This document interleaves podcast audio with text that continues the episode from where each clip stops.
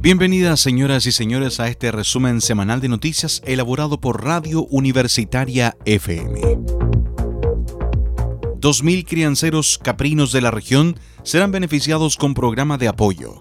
La intendenta Lucía Pinto indicó que se busca potenciar el desarrollo de los pequeños productores a través de una serie de beneficios como la entrega de capital de trabajo, capacitaciones y asesorías técnicas, entre otros.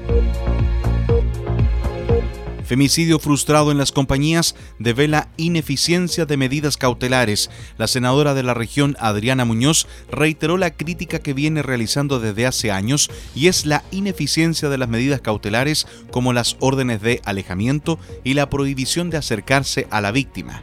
De hecho, presentó un proyecto de ley tendiente a utilizar la vigilancia telemática que todavía descansa en el Congreso problemática de campamentos en parte alta de Coquimbo se agudiza en pandemia. Dirigentes sociales señalan que es una situación complicada y son varios que se han instalado en el sector costero y detrás de la Pampilla, cuyas familias no lo están pasando bien por la condición en la cual están y por la pandemia. Destinan 121 cajas de alimentos a residencias colaboradoras del Sename en Coquimbo. Los recursos beneficiarán a más de 240 niños, niñas y jóvenes de centros de protección y justicia juvenil vinculados al Servicio Nacional de Menores.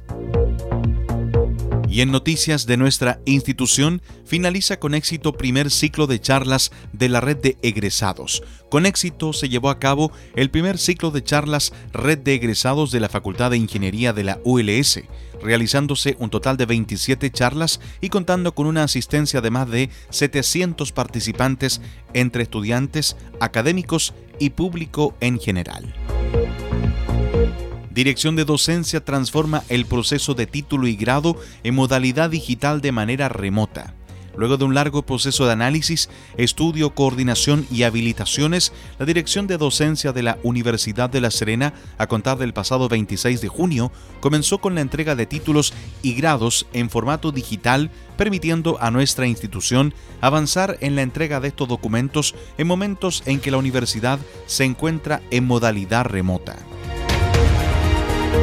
Ciclo de seminarios aborda temáticas sobre normativas y discapacidad para concientizar a la sociedad sobre la materia, dar a conocer a la comunidad universitaria y civil sobre los derechos y normativas existentes para las personas con discapacidad y acercar estos tópicos al quehacer diario es uno de los principales propósitos que tiene el ciclo de seminarios de inclusión de la ULS finaliza este resumen semanal de noticias elaborado por el equipo de prensa de Radio Universitaria FM. Nos puede sintonizar en el 94.5 FM y también visitar a través de nuestra plataforma en Spotify. Que tengan una excelente semana.